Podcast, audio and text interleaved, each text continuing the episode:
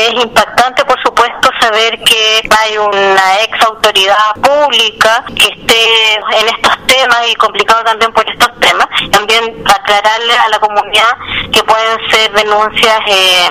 anónimas para que para con la finalidad principal de poder dar a conocer el hecho, de hacer la reparación con los niños y por supuesto hacer la persecución a quien comete delito en contra de los niños y niñas.